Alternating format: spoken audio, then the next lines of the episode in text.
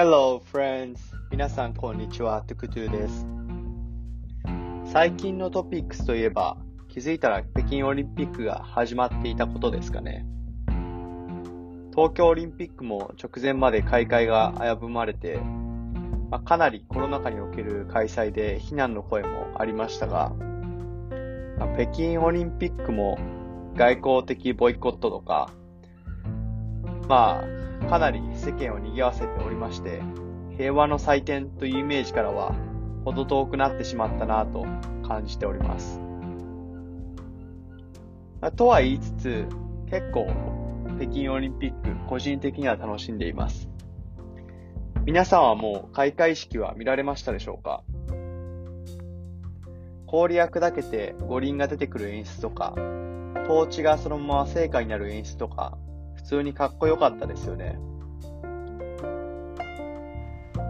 競技においては、男子ハーフパイプで日本勢が表彰台独占するかもという記事を読みました。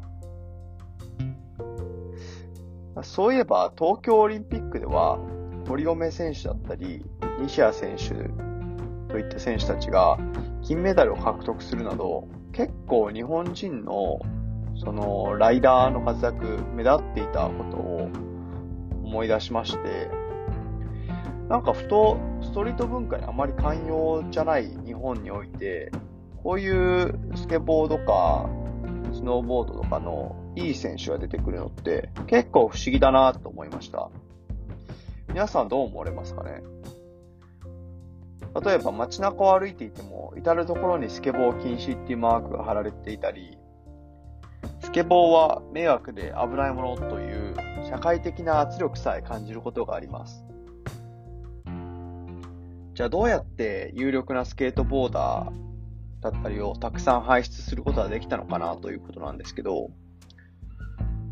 個人的には規律を厳守する日本社会のアンチテーゼとして、ストリートカルチャーっていうのがうまく目指すことができたんじゃないかなというふうに感じてます。まあ、うまくというよりは強くですかね。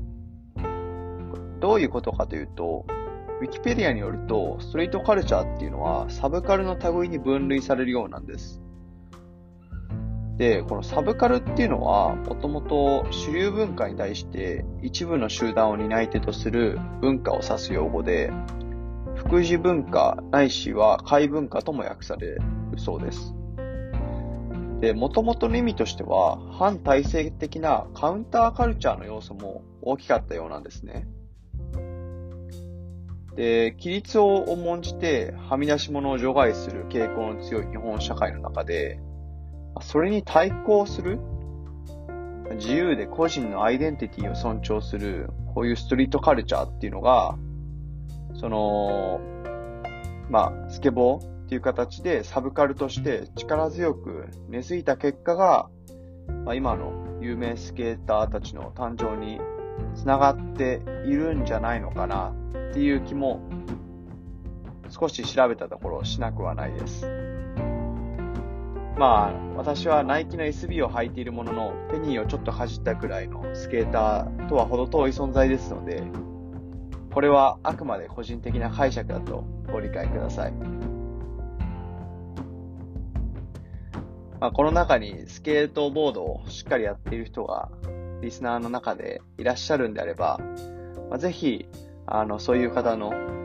ご意見っていうのも聞いてみたいので、あの、コメントお待ちしております。まあ、それでは、まだまだ寒い日が続きますので、体にはお気をつけてお過ごしください。それでは今日はこの辺で。See you later guys! Bye!